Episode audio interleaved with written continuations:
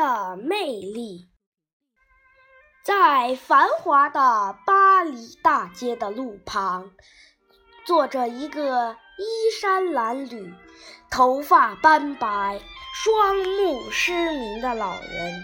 他不像其他乞丐那样伸手向路过路人乞讨，而是在身旁立一块木牌，上面写着“我什么也看不见”。街上过往的行人很多，那些穿着华丽的绅士、贵妇人，那些打扮漂亮的少男少女们，看了木牌上的字，都无动于衷，有的还淡淡一笑，便姗姗而去了。这天中午，法国。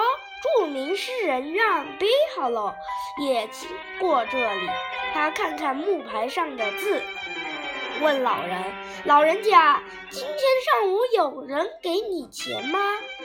啊，老人满面愁容，叹息着回答：“我我什么也没有得到。”让·贝哈勒听了，沉吟了一下，把木牌悄悄翻过来。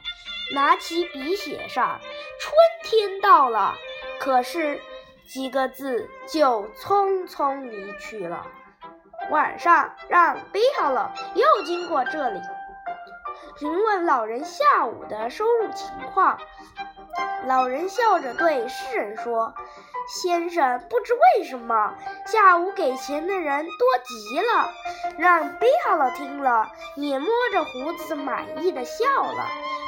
天到了，可是这富有诗意的语言产生了多么大的作用，就在于它有非常浓厚的感情色彩。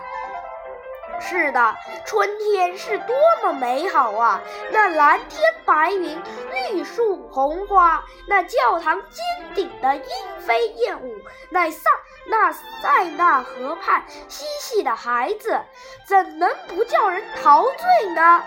但这良辰美景，对于一个双目失明的人来说，只是一片漆黑，这是多么令人心酸呀！当人们想到这个连忙、这个盲老人连万紫千红的春天都看不见，怎能不对他产生同情之心呢？